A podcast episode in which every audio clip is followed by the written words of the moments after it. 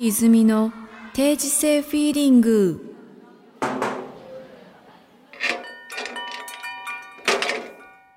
はい、皆さん、チェスさー、チェス、チェスさー。また返事がない。ということは、今週も私、えー、巨先生一人でお送りしたいと思います。よろしくお願いいたします。イエス、今日も、えー、アトリエからお送りしております。アトリエからはなんか素晴らしい夕焼けが見えておりますが、寒いめっちゃ寒いあのなんかうちのアトリエは半外状態っていう感じであのベランダの方が広いんじゃないかぐらいの広いベランダがついててでそういうお部屋を探してたんですけどもうなんか理想的なお部屋が見つかりまして。でこのベランダをねこの真冬でもちょっと開け放してることが多くて。いやなんか寒いんだけど気持ちいいんだよね。やっぱ風がビヨンって吹いてくるとちょっと何とも言い難い感じで。今住んでるうちは、えっと、2階でで最初はねあの目の前がこう野原みたいになってたんだけどやっぱり10今14年目かな？今あの住んでる方のお家ね。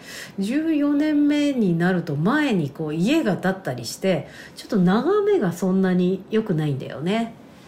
でまああの日当たりとか風通しはいいとこなんだけどで部屋の中にいてもなんかすごいいい気分になるような場所なんですがやはり眺めがねちょっとあのあまり良くないっていうか。でアトリエを借りてここアトリエ5階なんですけど5階からなんかあの目の前には高いこうマンションが建ってるんだけどそこそっちを向かないで、えー左側をね向くとこれはえっ、とどっちの方になるんだろう？えっ、と南えっ、と東の方になるのかな？あ違う違う違う。これ西だな。西の西の空がねすんごい綺麗。だからねなんかこれだけでとてもいい気分。あの空が見えるっていいよね。いややっぱりみんな高い場所にね住みたがる気持ちがよくわかります。私は2階あ2階以上に住んだことないって言おうとしたんだけど1階だけ5階に、えー住んだことがあってその時もやっぱりいやもうこれはプライスレスとか思ってたんだけどね。やっぱり高いところ好きなんだね。でもまあね東京はねちょっとまだ地震とかいろいろ心配は心配ではあるのでちょっと低めの階に住む時は住みたいなって思うんですけどちょっと仕事場はねなんかこれぐらい眺めがいいとなんか気持ちはかどる感じがねすごいしますよね。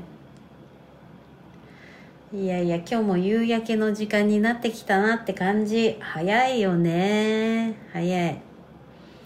でえっとこれをもうあの聞いてもらってる時はあの分かると思うんですけど、えー東京は明日ぐらいにまた大雪が降るっていうめちゃめちゃそういう予予報だらけでいやいやまた雪が降るとね子供たちは大喜びですけどあのそれなりにね大変なこともねありますよね。歩くと滑るとかね。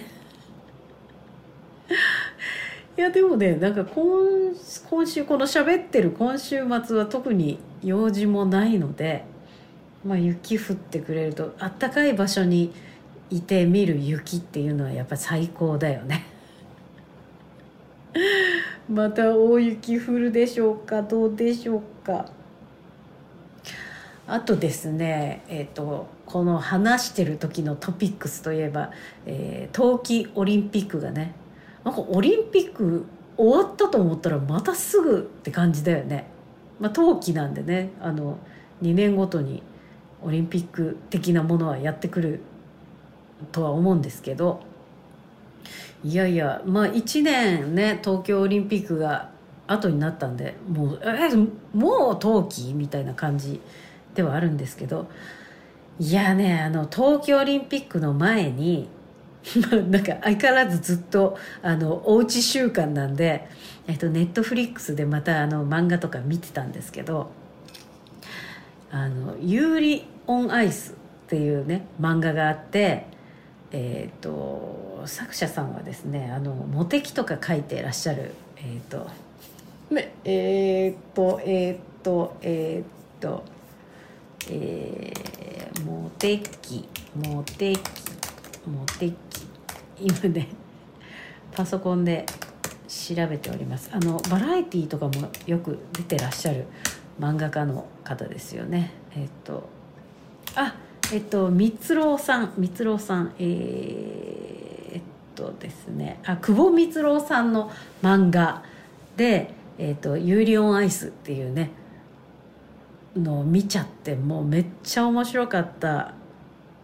でもうまさにフィギュアの、えっと、フィギュアスケートの話でちょっとこうボーイズラブ風のあのえっと「え？みたいな「そうなっちゃう？え？どうなってんの？え？それどういうこと？え？これってどういうこと?」みたいな。だからなんかあからさまにそんな感じじゃないんですけどなんかあのすごい そういうちょっとキュンみたいなところもね面白いやつででもまさにそういうあのオリンピックじゃないんだけどもうあの世界大会フィギュアの世界大会のそのえっ、ー、と様子を描いた漫画なんでいやーなんかその今のねフィギュアスケートを見る目がちょっと変わってくるよね。でコーチとその選手とかねあとその選手が出る前のなんかウォーミングアップをしてるようなところのこうショットとかも「おおこれ有利のやつで見たよ」みたいな。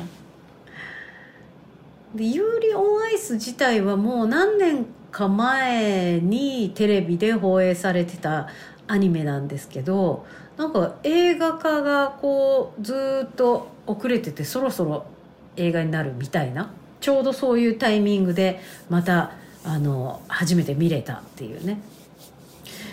で、えーと、東京オリンピックで今まさにもうあのゆずるくんとかがもう滑ってるわけですよ。あの昨日えっ、ー、とあれなんだっけショート。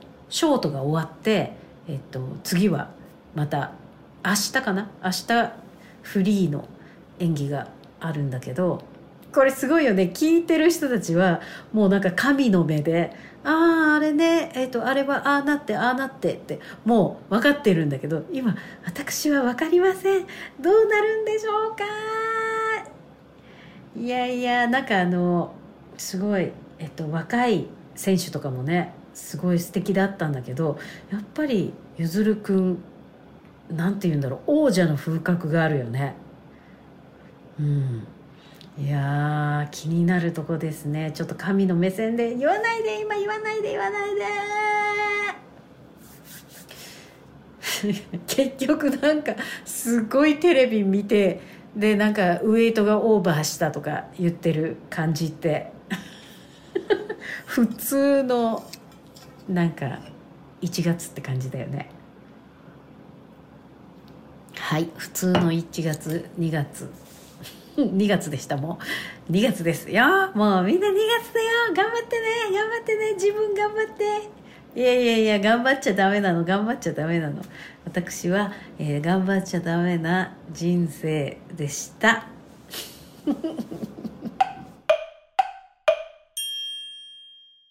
えっとですね。まあ、えー、今週も、えー、用務員さんお休みで寂しい感じですね。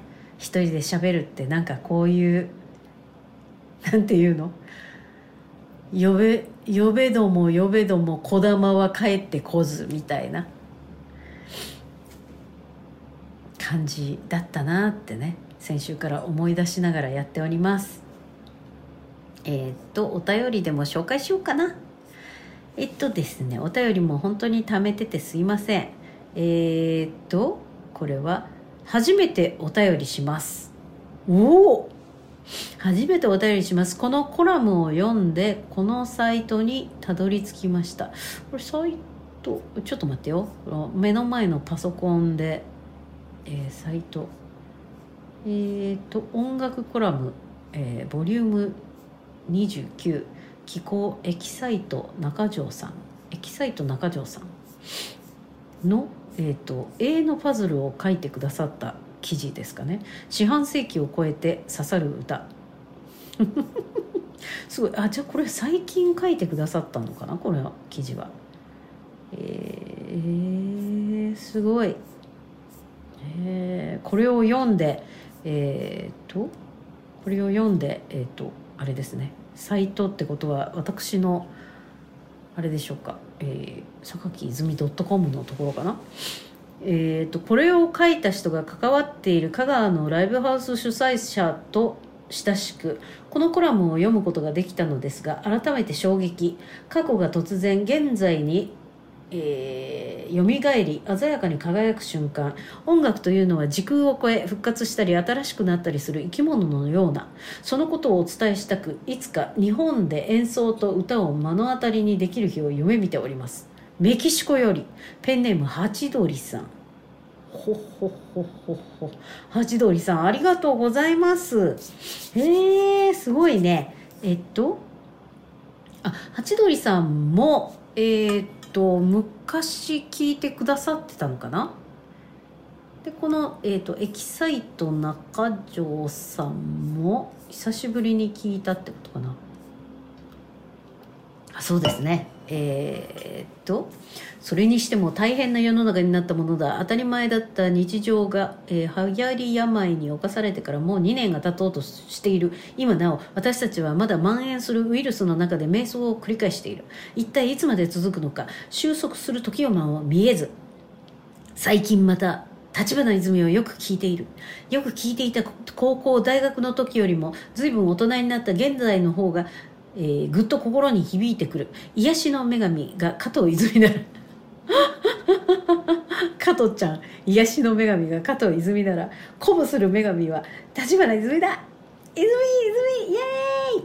46歳になった現在の私に立花泉の曲と歌詞はダイレクトに刺さる。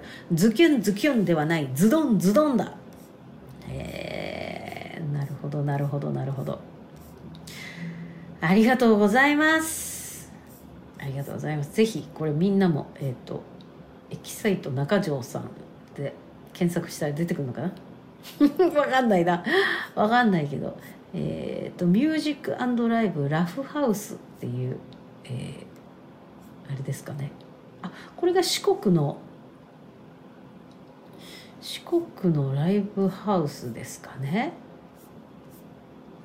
おおすごいですね。ライブハウスっぽい。ライブハウスだね。がこういう、えっと、コラムを書いてくださってるんですね。ありがとうございます。すごい嬉しい、まあ、四国といえばあれですね。ケロさん。ケロさんもあの声かけてくださってるんでなんか四国はすごい縁がありそうですね。ありがとうありがとうありがとう。でもなんか嬉しいな嬉しい。いやでも音楽本当に時空を超えますよね。だから私もなんか自分の歌もそうだなって思うんですけど Spotify とかでね昔の曲とか聞くとなんか本当にジーンとくるっていうかもうその時の匂いまで思い出しちゃうみたいな感じですよね。そんな中で私の大好きなあのブライアン・アダムス先生は新しいミニアルバムを出したりしていやー嬉しいね。なんか昔のそのキュンキュンってする音楽を作ってくれた人がねまだ新しいものを作ってくれるっていうのはすごい嬉しいことですね。って言いながらみんな「おいお前も作れよ」みたいなツッコミがある感じがしてすごいチクリチクリします。いやいやちょっとこの2月のこのなんかこうずっと眠い感じ？ずっと眠い感じがなんかこう新しく目覚めるとともになんかすごいエネルギーが湧き出すと信じておりますけどもうちょっと待ってもうちょっと。ね。まだあれです。あの芽吹いてない感じだよね。芽吹いてほしい。はい。ありがとうございます。ハチドリさんまたお便りくださいませ。でえっ、とえっ、とえっ、とどのお便りを紹介しようかな。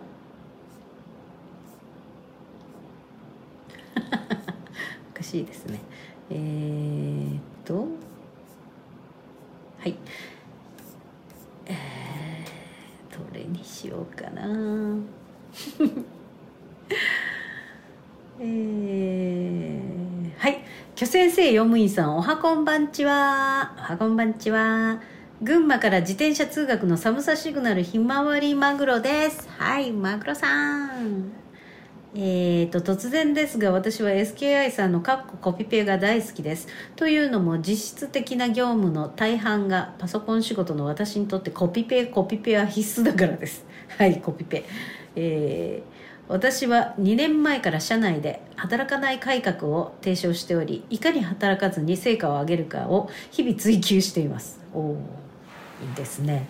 そのためコピペやショートカットキーの多用必須はもちろんのこといつもメールを送る業者には伝える内容がほぼほぼ決まっているので各業者ごとへのメール内容を署名としてそれぞれ登録してあり新規メール作成からコピペなしで10秒以内に送信できます。ああこれいいよね。他にも効率化のためによく使う単語は単語登録しています。例えばメールの冒頭で使う「お世話になります」は「おせ」で変換できますし添付ファイルをご確認くださいは「点」で一発変換できます。さらに私は、えー社長に基本的に残業はしませんと公言しており、えー平日は毎日定時で退社しています。かっこその代わり仕事が間に合わなければ休日出勤して昼間にやります。おおあくまで昼間なんだね。残業しないと決めることで平日の仕事は爆速で進める習慣が身につき、えー仕事の質かっこ密度がかなり上がったと感じています。ただ最近1点だけ問題がありまして会社のさパソコンで「さ」と入力すると榊歪み「て」で入力すると定時性フィーリングという予測変換が出るようになってしまいました。これ会社でメール書いてくれてんのかな？えー、と SKI さんは会社のパソコンで巨乳先生と入力したメールを見られたり誤送信したりできないというリスクを抱えているとおっしゃっていましたが私も他人事ではありません。時々同じ部署内の人にパソコンのことで質問されることがあり自分のパソコンでデモンストレーションしてみせることもありますし私が休んでいる時に他の人が私の代わりに私のパソコンを開いたりすることもありますのでそう遠くないうちに私の予測変換が知れ渡る日が来ることを覚悟しています。渡さんの他人に知られてはいけないスマホ変換あ予測変換ワードをここだけの話でこっそり教えてもらったら定時戦も盛り上がると思います。ぜひぜひ珠玉のワードをご披露くださいませ。ではではまた。ありがとうございますマグロさん。なるほどね。予測変換私もねちょっと予測変換今あの携帯でやりたいなと思ったんですけど携帯で撮ってたわこの定時性フィーリング。なんか変なのいっぱい出てきてたね。まあ渡るくんとかはねなんかすごいあのなんていうの機材の名前とかそういうのも出ると思いますけど割とあの変態的なあの言葉も出てくるんじゃないかなって思いますよ。本人は言いませんけどね。どう変態かっていうのがね、まあ、あのエロチシズムの方の変態かなんだかわからないですけどね。あの変態的な感じの言葉がたくさん出てくると思いますね。はい。え、っとえ、っとえ、っともう一個読みますかね。えー、巨先生用務員さんこんにちは。えー、定時制の主戦度小遣い稼ぎに余念のないケロです。はい。ケロさんこんにちは。えー他の生徒さんのお便り拝聴しました。別にディスるわけではありませんが泉ファンは愛情過多というか異常なほどに熱烈というかいえ良い意味でですよ。熱烈ですよね。いやありがとうございますね。えーまあ私ごときはとき溶け込めない溶き込めそうにないので500件記念イベントやファンクラブミーティングはずっと配信でお願いしたいなと思いました。まあまあまあそう言わず。いろんなところにね顔出してほしいですよね。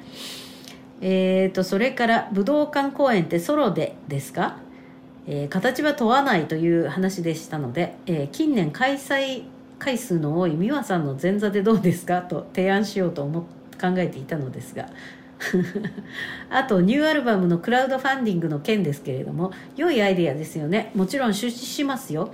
配当は普通、えー5%から8%ですがどれぐらいに設定されますか？ではではありがとうございます。えー、っとえーそうですね。えーケロさんはファンクラブには入ってるけどファンクラブミーティングには来ないっていう感じなんですね。まあでもいろんな人がいるよねきっとね。あのえっとファンクラブのイベントとかはですねやっぱりこう皆さん一人でいらっしゃるんでまあなんかこうもうね何年もあのファンクラブミーティングをやってるのでこう友達になる人もいればもうあくまでお一人で、えー一人の世界で楽しんで帰るみたいな人もいらっしゃいまして、えーみんな個性的だなってすごい思うよね。いろんな人がいるなと。えーっとそうですね。ファンクラブ、えーイベントも、えー3月あたり。え3月ってもうすぐじゃん。えー、おっとっとっとっとっと。そうか。じゃあ4月ぐらいですかねおっとっとっとっとちょっとぼんやりしてる場合じゃないよね。っていうか毎年この時期ってなんか「うーっとぼんやりしてる場合じゃないわ」って言ってる感じがあるよね。すいません。ファンクラブの皆さんにはじゃあえっ、と早急に決めてご連絡したいと思いますね。えー、もう2月か2月か。はい。えー、とそれから武道館公演、えーソロでですか？まあうーんまあそうですね。ソロでできたらいいですけどまあ美和さんの前座とかねすごいありがたいお話ですけどね。どうですかね？どうですかね？まあなんて言うんだろうね。あのえっとそもそも武道館公演をやりたいって言ってたのは25周年のえー、と DVD とかライブ版を出した時に、えー特典映像としてなんか質問をしてもらってでそれに答えるみたいな映像の中で私があの30周年は武道館でやりたいってはっきりあの明言したんですけどね。まああのいまだに武道館ではあの本当に30周年やりたいなって本当に思うんですけれどもあのなんて言うんだろうちょっとその意味合いが変わってきたっていうかあの自分がすごい満足するっていうよりはなんか30周年を迎えてそういう武道館でやってる自分それだけの人を集めてやってる自分ってすごいかっこいいんじゃないかみたいな。それなんか自分が満難しい話なんだけど自分が満足するっていうよりはそういう、えー、と実績を30周年に残したいみたいな気持ちも、えー、とあったんではないかなってちょっと思っててでなんか自分で、えっと、武道館武道館でライブをやりたいっていうのはあるんだけどそれだけの人を集めてみたいなことって実はたくさんの人を集めたいっていうのは自分の中から出たことじゃなくてなんかもうちょっと外付け外から見える感じで自分はそう見えたら嬉しいみたいな発想で思ってたんだよねちょっと。だからなんか今もう必ずしもこう武道館でやってなんかすごいって言われたいみたいなところとはちょっと違う感じにはなってきたね。それ以降にねコロナ禍とかもあったわけですしちょっとマインドが変わってきたっていうかなんて言うんだろう自分の中の中から出てくるものとして武道館ってそこまでやりたいっていうとうんまあまあまあまあやりたい、まあ、まあやりたいけどいつでもやりたいみたいな。感じにちょっと変わってきてますね。うん。でもまあチャンスがあればねあのやりたいよね。ぜひ前座。前座でもあのやらせていけいただけるんだったら本当にいろんな方にねなんか聞いてやりたいなとは思いますけどね。まあでもそこでやる自分の満足度みたいなことをあのなんて言うんだろう。あの基準に考えていきたいなと思っております。あと,、えーと、クラウドファンディングって配当は普通5%から8%って何これ？配当って何？えっと配当はお金を出してくださる方たちのパーセンテージってことなのかな？あえ？例えば3,000円に対してえーと、5%から8%ってことですと30で、えーと、と58540円ってこと？400円ってこと？全然えっと400円出してもらうってことなのかな？いや全然わかんないですねこれ。えっとなんかあ難しいとこですね。400円とか人お一人に出してもらうぐらいもうちょっといただけたらと思いますけどね。ああ分かった分かった。これ制作費に対して、えっと、5%から8%ってことなのかな？あそれはあるよね。あなるほどね。そうやって計算していくのかな。まあちょっといまいち分かんないんであのもっと詳しい人また教えてください。ということでえー、っとそろそろ終わりの時間になってきましたね。なんかいろいろちょっとなんか喋ろうと思っていたのになんか何かと忘れてきたんですけどまあいいか。来週はねえっ、ー、とよむいさんえっ、ー、とこちらに戻ってこられることを楽しみにしておりますがお空の彼方に行かれてまた戻ってこられる感じですかね。楽しみにしておりますよ。ではではえー、なんか音楽とかもかけたいとこだよねここでね。